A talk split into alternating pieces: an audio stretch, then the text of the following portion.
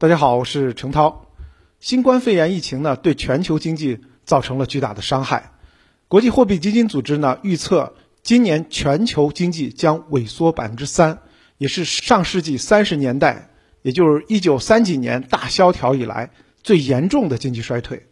那为了应对疫情呢，全球各央行都推出了经济刺激计划，像美国推出了四轮近三万亿美元的财政刺激计划。其前四个月的财政赤字剧增到1.1万亿美元。美国国会预测，今年美国全年的财政赤字总额将达到3.7万亿美元，远超2009年1.4万亿美元的历史峰值。这么高的财政赤字，主要呢就靠央行的印钞。截止到今年五月中旬，美国新增国债2.2万亿元。同期呢，美联储启动了不限量的量化宽松货币政策啊，翻译成普通话就是不限量的开动印钞机，直到经济复苏。在今年二月以来呢，全球的大宗商品和股市都是上涨的。其实呢，并不是因为经济复苏，而是因为全球的货币出现了贬值，把全球大宗商品价格和股市给弹上去了。截止到今年五月中旬。美元指数呢，表面上是升值了百分之三点五，也意味着主要的发达国家的货币对美元都是贬值的，而新兴市场货币对美元贬值的幅度还要更多，其中也含我们中国。中国近期人民币对美元呢出现了比较大的贬值，但其实美元本身也是贬值的，它只是体现在对全球其他货币是升值的，但是对黄金来讲，它贬值的幅度挺大的。黄金对美元呢大涨了百分之十四，这都是全球货币集体超发和贬值造成的。那么在这种情况下呢，股市上涨依然可预期，而通胀预期也在回升。再回到我们中国，刚刚结束的中国两会其中的预算报告中提到，预计中国今年财政收入十八万亿，同比下降百分之五点三。财政支出呢是二十四点八万亿，同比增长百分之三点八，就是收的钱少了，花的钱要多。那么中间这个差额呢，表面看是六点八万亿，但扣除重合部分呢，两会报告给出的今年中国广义财政赤字总额是八点五万亿，这个八点五万亿创了一九五二年以来的财政赤字的新高。现在就是这八点五万亿的这个赤字怎么解决呢？其中呢，像发行地方政府专项债券三点七万亿，另外再新发一万亿的抗疫情特别国债，还有就是预算财政赤字增加到三点七六万亿。那过去我们每一次中国的高通胀出现，都是源于货币的高增发，而在二零一九年和今年。CPI 虽然一度达到了百分之五以上，其实之前呢市场并不太担心这个通胀，主要因为货币增发其实还是在一个历史低点。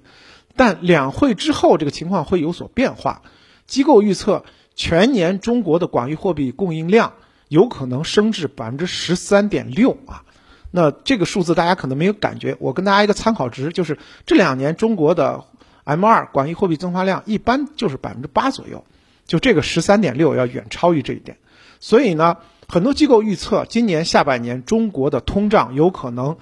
重新见底回升。其实很容易理解，在史无前例的全球政府进行举债和全球央行印钞的背景下，货币肯定是趋于贬值的，通胀预期重燃。所以，相比于持有几乎没有任何回报的现金类的资产，我是认为未来。无论是持有优质的实物资产，还是股票，都会有更高的回报。首先，货币增发呢，有利于体现黄金的保值价值。纸币的贬值主要是在于货币超发。过去五十年，美国的广义货币 M2 的增速是百分之六点七，其实远高于同期百分之三左右的经济增速。那么，货币超发自然导致美元的贬值压力。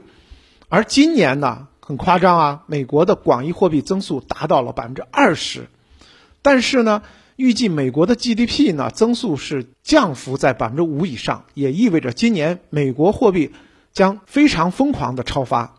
也就体现出以美元计价的黄金在全球的价值。另外呢，我们也注意到最近呢全球农产品在涨价。那农产品领域呢，首先是由于疫情导致大面积的边境关闭或封锁，使得全球农产品贸易受到了影响，导致农产品结构性的上涨。比如说，现在像南美、像呃东南亚，很多港口封锁，所以呢，呃南美和东南亚出口的，比如说大豆、棕榈油，都出现了价格的上涨。那么在我们国内呢，像大连商品交易所的大豆、玉米。期货价格分别上涨百分之十四点六和百分之六点八，政商所的小麦也上涨了百分之五点二，所以也是导致通胀预期的一个根本。当然，货币超发也是有利于有些资本市场的，比如说楼市。从二零零八年到现在，我国的货币总量从四十二万亿升至二百一十万亿。什么叫货币总量？就是银行里的钱，还有市场流通的钱。多了差不多四倍，而同期一线城市房价指数从一百升至了三百七十六，涨幅呢是三倍多，房价的涨幅接近同期货币增发的幅度。那么截止今年四月份，一线城市房价领先指数比去年同期上涨百分之三点四，这也是二零一八年去杠杆以来的最大的涨幅。其实我们从长期来看的话，楼市价格呢是跑赢通胀的。以美国为例，美国过去五十年货币平均增速是百分之六点七，通胀均值百分之四点三，